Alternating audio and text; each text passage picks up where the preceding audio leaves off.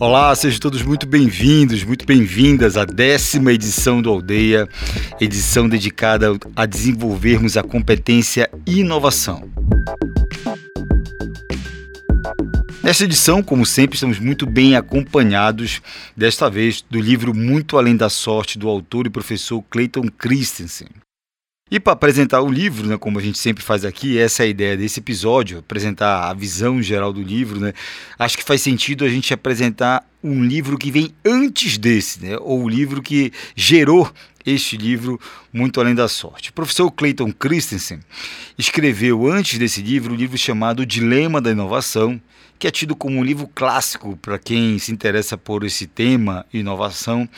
E esse livro foi escrito porque o Clayton, lá atrás, decidiu fazer o doutorado em Harvard, e nesse momento em que ele vai fazer o doutorado em Harvard, ele leva a seguinte pergunta para o doutorado dele. Né? Por que, que, é tão difícil manter o sucesso nas organizações, nas empresas? Né? Por que, que as empresas eventualmente conseguem atingir um, um estrondoso, um grande sucesso e depois declinam? Né? Então essa era a pergunta ali fundamental que ele levou para o doutorado dele. E ele tinha várias hipóteses. Será que a resposta está nos gestores, que eventualmente foram trocados e por conta disso a organização deixou de ter sucesso? Será que a resposta estava nas condições macroeconômicas? Enfim, ele levantou várias hipóteses e ao longo do doutorado ele foi testando essas várias hipóteses. Né? É, até a hipótese é, seria a sorte, né? enfim, o sucesso das organizações.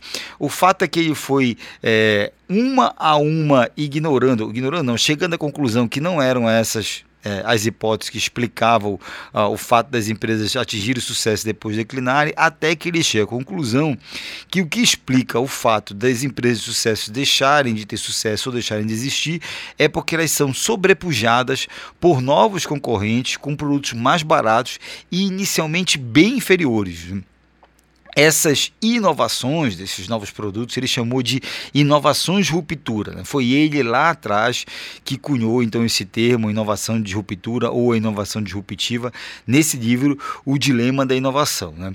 É, para quem é, ainda tem alguma dificuldade para compreender o que, que é dilema de, o que, que é inovação de ruptura, perdão, que ele trata nesse livro Dilema da Inovação.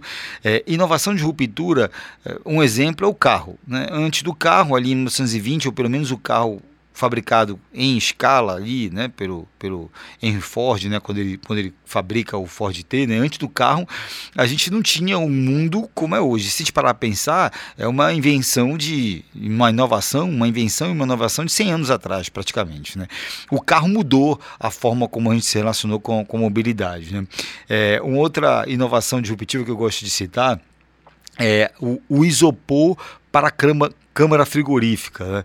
Antes do isopor, nas câmaras frigoríficas, a gente, as câmaras frigoríficas eram feitas de cortiças. Né? E conta uma, uma pessoa próxima de mim né, que, que, chegou, teve um avô que chegou a ter uma câmara frigorífica de cortiça, né?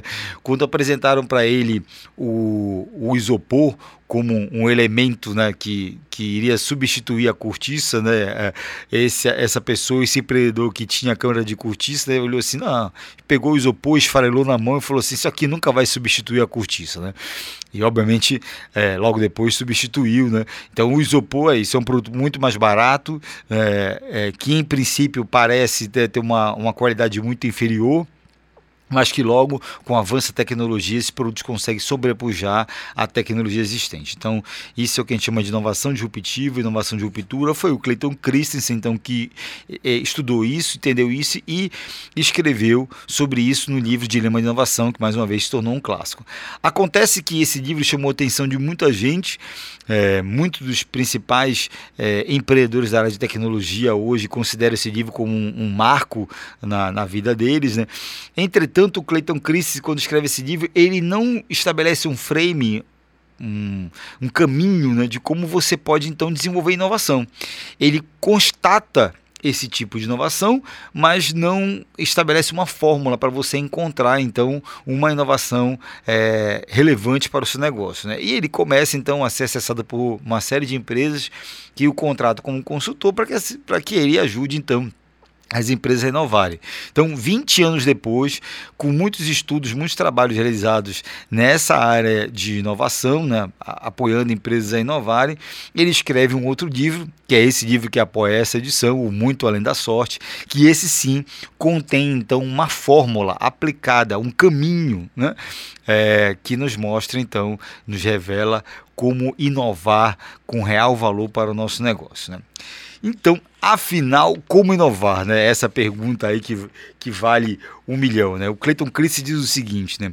a gente, como empreendedor, a gente acha que sabe o que os nossos clientes desejam, mas na verdade o que a gente fica fazendo são apostas, várias apostas. Né? E como ele diz, com um pouco de sorte, depois de fazer muitas apostas, algo termina funcionando. Mas ele traz para a gente a reflexão de que não precisa ser assim, a inovação não precisa tra ser tratada dessa forma, como um golpe de sorte, né?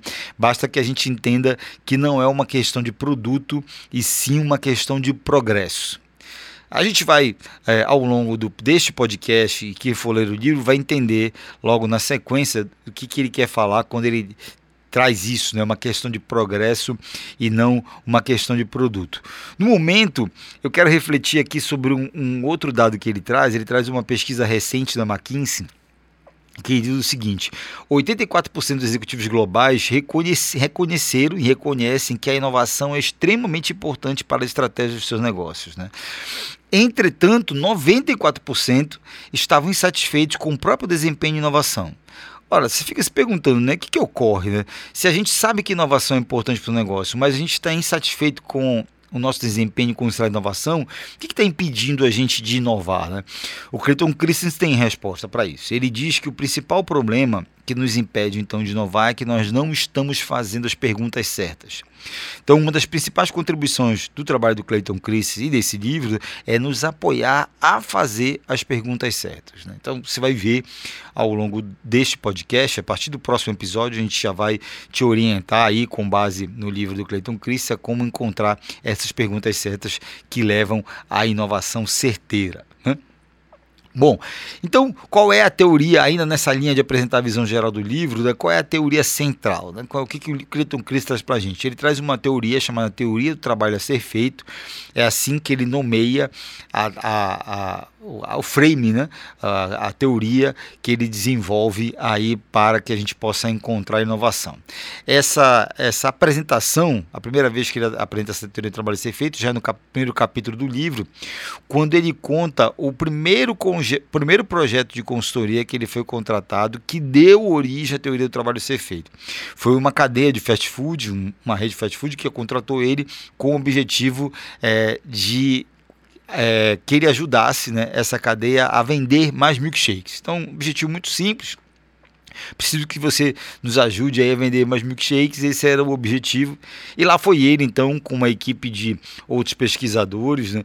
e conta ele, então, logo nesse primeiro capítulo, que ele ficou vários dias, ao longo de 18 horas por dia, observando e entrevistando os consumidores nessa cadeia de fast food. Né?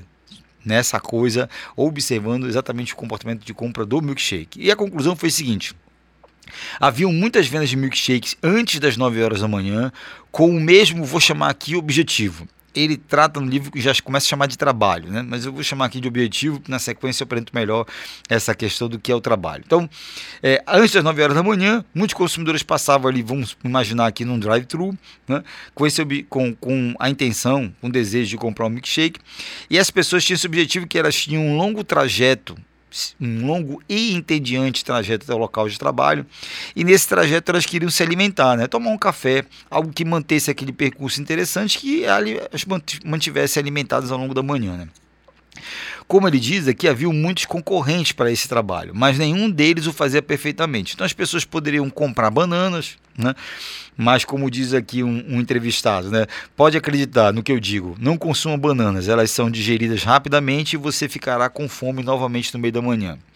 Outros poderiam, comprar bagels, mas, é, como também os entrevistados, os pesquisados disseram, né, eles são secos e sem sabor, e isso força você a dirigir né, o carro com o joelho ou de maneira perigosa, porque você tem que passar o requeijão e a geleia nos pães. Né?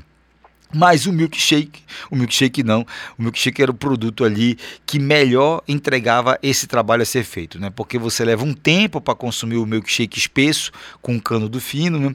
E o milkshake era suficientemente nutritivo para evitar os acessos de fome no meio da manhã. Bom, outro pico de vendas eles perceberam que ocorria no final da tarde, início da noite. Nessa circunstância, eles observaram outro tipo de consumidores. Observaram pais acompanhados de seus filhos com a intenção de ter um momento agradável e feliz, né? um momento que eles pudessem dizer sim para os filhos. Né? Nesse momento, o milkshake já não está mais competindo, percebam, com a banana lá, né? de manhã, que pode ser um alimento que pode ser consumido para o trabalho, nem com uma barra de cereal. Né? É, nesse momento, agora, o milkshake está competindo com uma passada numa loja de brinquedos, uma visita a uma loja de brinquedos, ou a possibilidade de encontrar um tempo para para esse pai, mãe, brincar com seu filho. Né? É, então, são competições diferentes, mas nas duas ocasiões, como ele diz, você pode observar a mesma pessoa, dizer, o mesmo CPF, né, em que procura milkshake para trabalhos a serem feitos diferentes, né? que procura milkshake com objetivos diferentes. Então, o que o Clayton Chris percebe é bem simples. Né? Ele diz assim: que quando a gente compra um produto ou serviço, a gente contrata algo para realizar um trabalho. Né? Daí que surge então esse título, né, Teoria do Trabalho a ser feito. E se esse produto então realizar bem esse trabalho, quando nós confrontarmos novamente com esse mesmo trabalho, a gente volta a contratar novamente esse produto. E se o produto realizar um trabalho de baixa qualidade, a gente vai dispensar esse produto e procurar outra opção para solucionar o problema. Então, segundo o autor, os nossos dias são repletos de trabalhos a serem feitos. Alguns são pequenos, como por exemplo passar o tempo enquanto a gente aguarda na fila. Alguns são grandes, é, como por exemplo encontrar uma carreira, uma carreira mais gratificante. Alguns são imprevisíveis, com vestir-me para uma reunião fora da cidade depois que a companhia aérea perdeu a minha bagagem. Alguns são regulares, por exemplo, arrumar um lanche saboroso e saudável para minha filha levar para a escola e assim por diante. O fato é que a gente tem vários trabalhos a serem feitos ao longo da nossa vida e ao mesmo ao longo do nosso dia. Né? E a gente procura então produtos e serviços para realizar esses trabalhos. Portanto, reconhecer o trabalho para o qual o nosso produto é contratado é o primeiro passo para conduzir inovação de real valor nos modelos de negócios. Né? Falando assim, parece fácil, né? Mas não é fácil implementar toda essa teoria do trabalho a ser feito do Clayton Christensen. Né? Em outros termos, aqui me perdoe trocadilho, mas dá trabalho inovar com real valor. Entretanto, né, é, tem uma boa notícia nessa história: é que ao seguir esse frame que ele desenvolve, nesse framework que ele desenvolve, a gente tem a capacidade de transformar a inovação em um motor confiável para o crescimento dos nossos negócios. Em contraposição ao modelo atual que a gente tem, que é meio que de lançar semente na expectativa de que algum dia colher algum fruto, alguma coisa que dê certo. Né? Finalmente, né, com esse argumento ou, ou, com essa boa notícia de que a gente pode encontrar essa inovação de real valor para o nosso negócio, eu espero ter motivado você a continuar nesse podcast. Na sequência, nos próximos, no próximo episódio, nós vamos falar detalhadamente sobre como encontrar e definir então o trabalho a ser feito. Né? Esse é o primeiro passo para a gente inovar com valor para o nosso negócio. É, então, esse é o nosso principal trabalho como empreendedor, segundo o Clayton Chris, quem para quem efetivamente procura inovação. Mais uma vez, então, sejam todos muito bem-vindos, muito bem-vindas a mais uma edição do Aldeia. O meu nome é Marcelo Magalhães, eu sou fundador do Boa Ventura Lab e idealizador do Aldeia, o clube de aprendizagem sobre empreendedorismo do Boa. Até o próximo episódio.